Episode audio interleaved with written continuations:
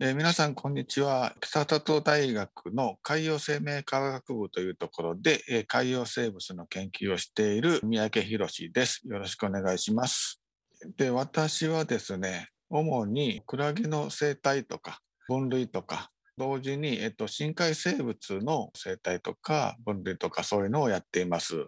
東南アジアにはいろんなクラゲが、綺麗なクラゲがたくさんいるので、えー特にそのヒョウ柄クラゲ、えーこの前100年ぶりに見つけたみたいな感じので、えー水族館でも展示しましたけど、えっと、ヒョウ柄クラゲに関してはやっぱり綺麗で、で、やっぱり見つけるまでにかなり苦労したので、ちょっと思い入れが大きいですね。えっと、ヒョウ柄糸引きクラゲは大きさが、まあ、上から見た傘の直径で大きくて15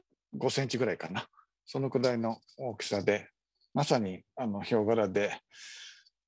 もう最初は冗談で大阪のおばちゃんクラゲにしようかという話もあったぐらいのヒョウ柄なので、なんで本当にこんなクラゲからね、他の生き物までこれヒョウ柄が多いのかなって本当に不思議に思いますね。生き物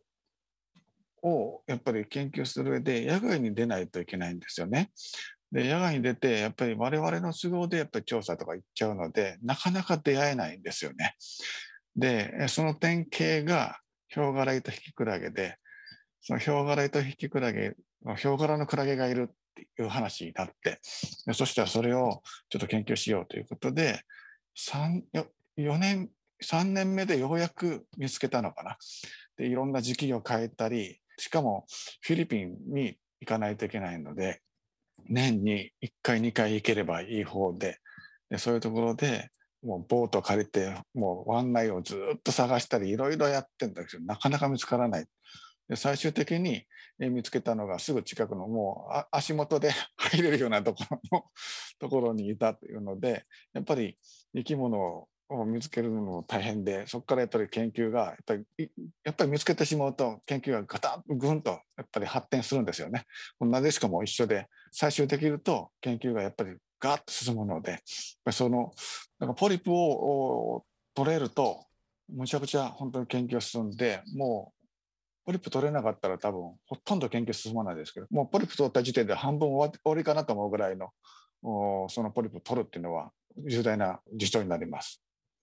やっぱり今、えっと、推し進めたいのは、生き物がどういうふうにして音を感じてるかっていうのをちょっと気になってて、